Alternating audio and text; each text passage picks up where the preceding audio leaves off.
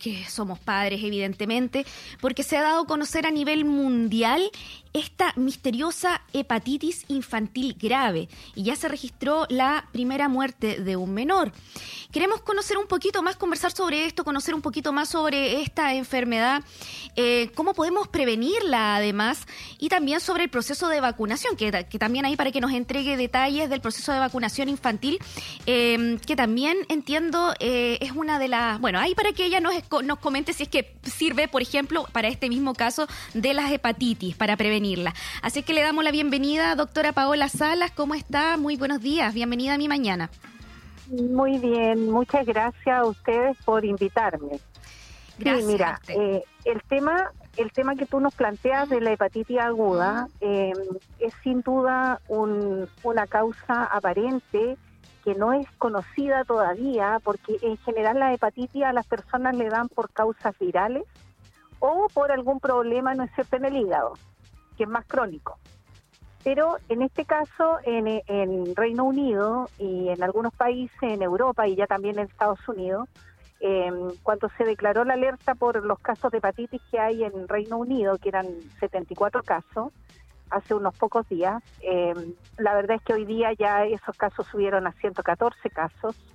Entonces, eh, el mundo establece esta alerta porque eh, no se sabe la causa que está generando estas hepatitis.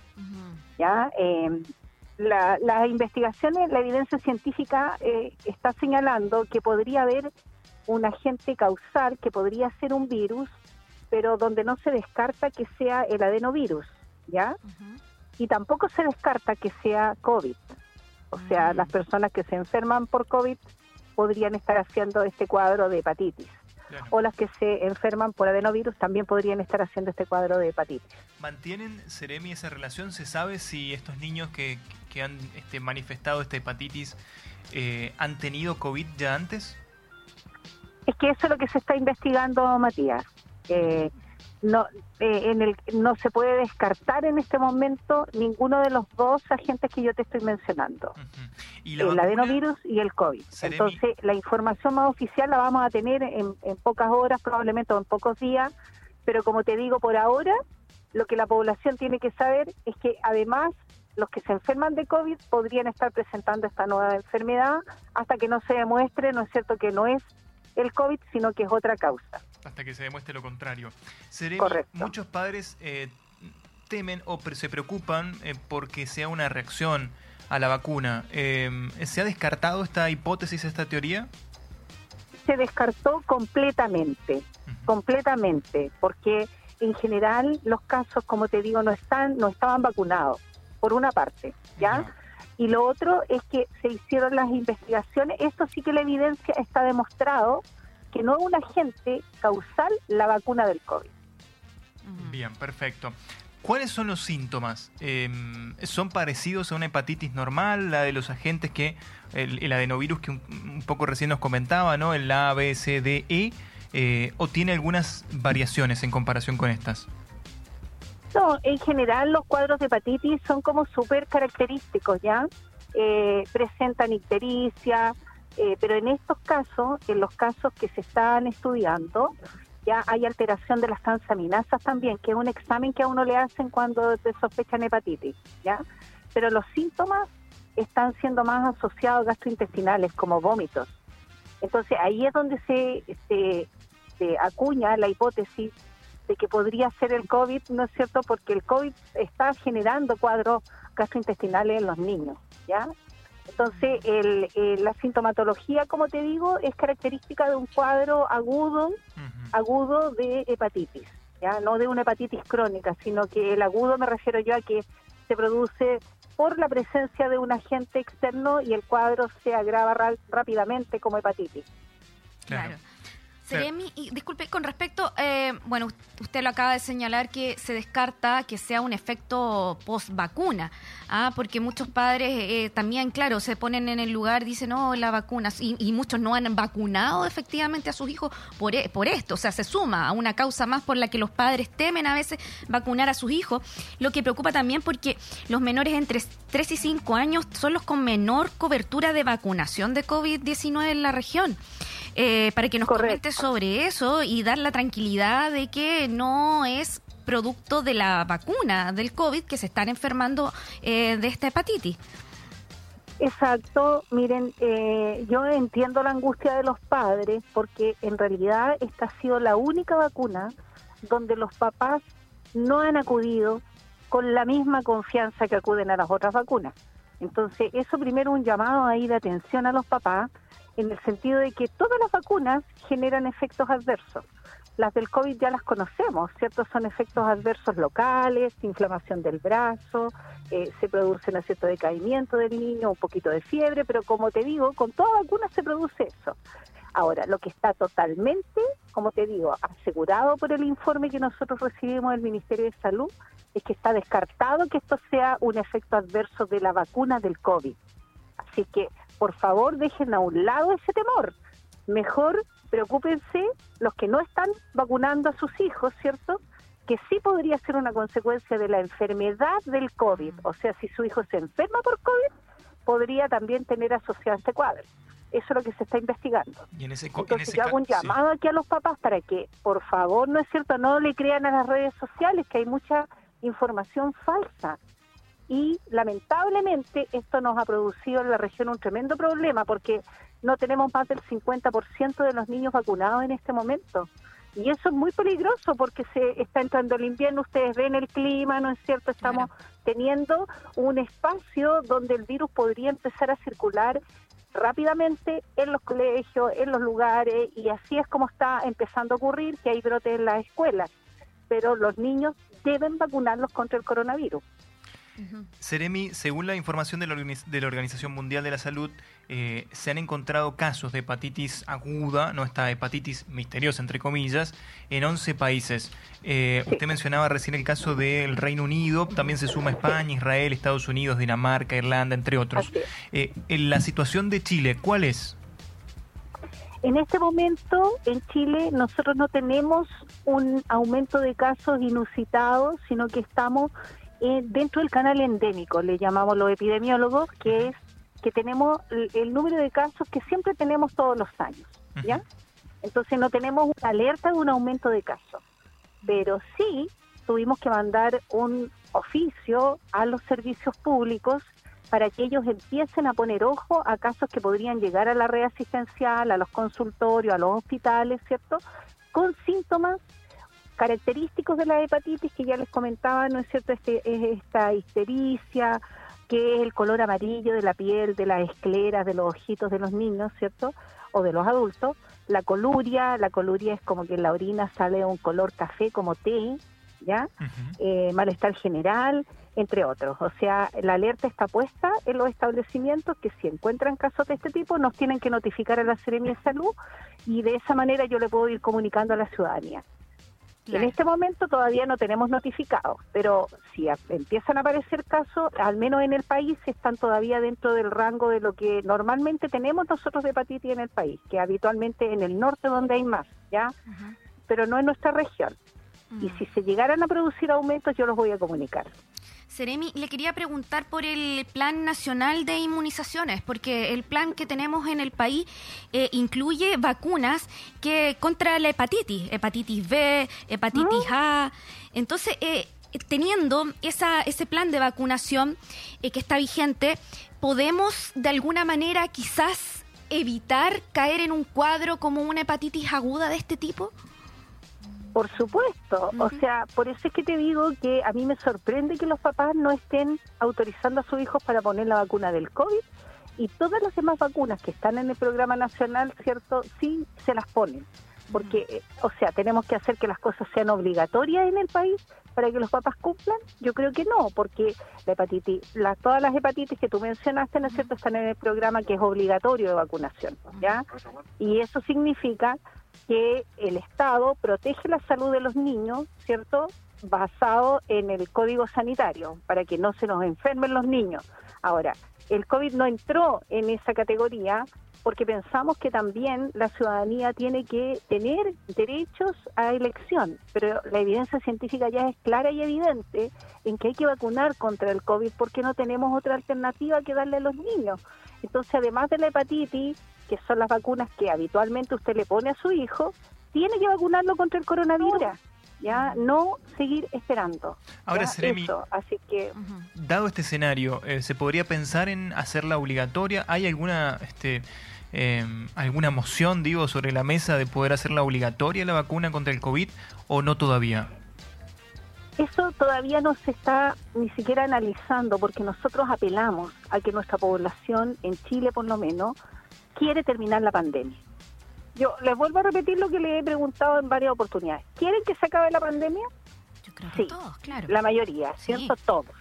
Entonces, vacunemos a nuestra gente, porque esto es lo mismo que la influenza. Si logramos vacunar, vamos a controlar la enfermedad y no la enfermedad nos va a controlar a nosotros si tenemos más del 85% de vacunados, los que se enfermen se van a enfermar levemente, no van a ir a la UCI. Pero si no tenemos esa, esa cobertura de vacunación, ¿cierto? Obviamente tenemos que seguir manteniendo la mascarilla, las restricciones, los pases de movilidad obligatorios, los cafés, los restaurantes, y vamos a tener que seguir fiscalizando, invirtiendo como Estado un desgaste tremendo que nos ha traído la pandemia en estos años y que yo creo que ya todos queremos terminarlo. Entonces yo invito a los empresarios, a, a, los sindicatos, ¿no es cierto?, que revisen a su gente si están vacunados o no y que nos inviten a los centros de salud a ir a vacunarlos, porque ahora ya, ayer también sacamos una normativa para apoyar que los equipos de salud de la atención primaria vayan a los lugares de trabajo a vacunar, vayan a la escuela a vacunar, a los clubes de adulto mayor, a las organizaciones, solo tienen que ir a pedirlo al consultorio, ¿ya? Porque si todos nos vacunamos, podemos terminar especialmente cuidando más a los niños, ¿ya? O sea, si, si el papá no quiere vacunarlo, tiene que asumir el riesgo, porque él lo está asumiendo, ¿cierto?, de que su hijo se puede enfermar, porque el virus anda circulando igual. Tenemos igual más de 60 casos diarios en la región, en promedio 112 al día. Entonces el virus anda circulando igual, no es que se haya ido, ¿ya? Eh, el tema es que nosotros hemos bajado la percepción de riesgo. Creemos que ya terminó la pandemia, pero eso no es así. La pandemia está, hasta que hayan casos positivos, la pandemia va a estar. ¿Cómo vamos a controlarla? Con la vacuna de todas maneras.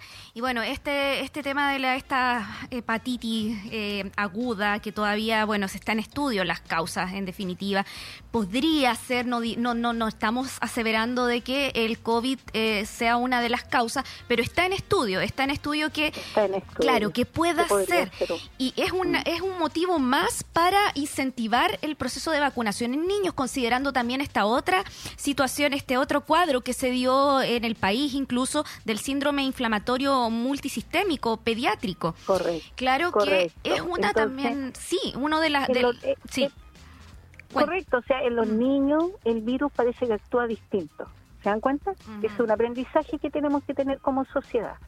Por lo tanto, nuestros niños los protegemos los adultos. Y para eso, fíjense que se necesita solo la autorización del padre una vez. La primera vez que va a vacunar al niño en el colegio y solo en el colegio se necesita la autorización, ¿cierto? En el en el CEFAM no, porque si el papá lo lleva uno asume que lo está autorizando. Pero en el colegio sí. Entonces, una vez que él firme ese permiso, significa que después nosotros podemos seguir poniéndole la segunda dosis, la tercera dosis al niño, ¿no es cierto? Sin, sin mayores complicaciones. Pero necesitamos la autorización de los padres primero, y especialmente los más jóvenes que están quedándose atrás. Claro, de todas maneras, incentivar de todas maneras que em, los padres eh, tomen conciencia de que quizás van a tener algunos e, efectos eh, post vacuna, que van a ser leves en todo caso, considerando los efectos que pueda tener un caso de COVID en niños, que no sabemos aún qué consecuencias puedan tener, como esto que está produciéndose ahora de esta hepatitis, que como reiteramos está en estudio, pueda ser producto del COVID, aún no se sabe pero sí hay otras como el síndrome inflamatorio, este multisistémico, que efectivamente se produjo en ciertos pacientes. Entonces, a tener consideración esos efectos que son mucho más graves, son que le pueden costar la vida, en definitiva, a un niño, comparado con lo que pueda ser un, un efecto leve post vacunación. Seremi, eh, tenemos un audio eh, de WhatsApp y se lo queremos transmitir a usted. Este es de la misma familia que nos escriben, eh, tienen niños también en su familia y queremos que, que usted misma le dé la respuesta. A ver, lo escuchamos. Hola, buenos días. Voy escuchando la, la entrevista que tienen en este momento en la radio. Me gustaría hacer una consulta. Eh, hace en febrero, mediados de febrero, con mi familia tuvimos COVID. Eh, un doctor nos explicaba algo de la inmunidad, que ya no nos va a dar nuevamente o podemos tener el riesgo de contagiarnos nuevamente. Por favor, si me voy a aclarar esa duda. Bien, y se lo va a aclarar la Ceremi. Sí, muchas gracias, dile al auditor, porque debe ser una duda que tienen muchos ciudadanos Claro. nuestros. Efectivamente, uno se puede contagiar de nuevo del COVID. Usted se preguntará por qué. Si ya me dio, pues doctora, ¿por qué me va a dar de nuevo? Porque el virus muta y va generando nuevas cepas, ¿ya? Entonces, puede que tú te hayas contagiado eh, con Omicron, ¿cierto? Que fue la original, la primera, en febrero cuando te enfermaste, pero ahora ya llegó una nueva cepa a nuestra región, ¿no es cierto? Que es Omicron eh, sigilosa, que es otro virus que mutó ya. Entonces, si te topas con alguien que tiene Omicron sigilosa y él te contagia, podrías hacer de nuevo la enfermedad para Omicron sigilosa. Entonces, es el problema del virus, del coronavirus, que él nos puede volver a enfermar, ¿no es cierto? Es menos probable que vayas a hacer una enfermedad grave porque tu sistema inmune ya fue fortalecido, pero que te puedes reinfectar, por supuesto. O sea, un 6% de la población se reinfecta el solo, con las mismas cosas de la casa, del hogar, con la familia, ¿no es cierto? Que siguen enfermas y que te vuelven a contagiar con otro, con otro, otro, otra cepa del virus. Entonces, la reinfección existe en nuestro país y eso, eh, eh, por eso es la importancia de que aunque te hayas enfermado, te tienes que vacunar igual. Igual poner la tercera dosis, la cuarta dosis, que estamos con porcentajes muy bajos en nuestra población porque la gente cree que se acabó la pandemia. Pero no es así, hay que vacunarse igual, y aunque te haya dado incluso el COVID. Ahí está. Bueno, Está este, la recomendación, ¿no? Sí, muy clara. Sí, una recomendación muy clara. Seremi, eh, queremos agradecerle ¿no? por el contacto, por traernos un poquito de luz sobre esta nueva enfermedad este, que empieza a manifestarse en diferentes países, que es esta hepatitis aguda, una hepatitis que por lo demás no coincide ¿no? Con, los, con los virus ya este, de los que estamos habituados, por lo menos para esa enfermedad, y de la cual estaremos obviamente echándole una mirada y un ojo como corresponde eh, para, para evitar este, sus, consecuencias.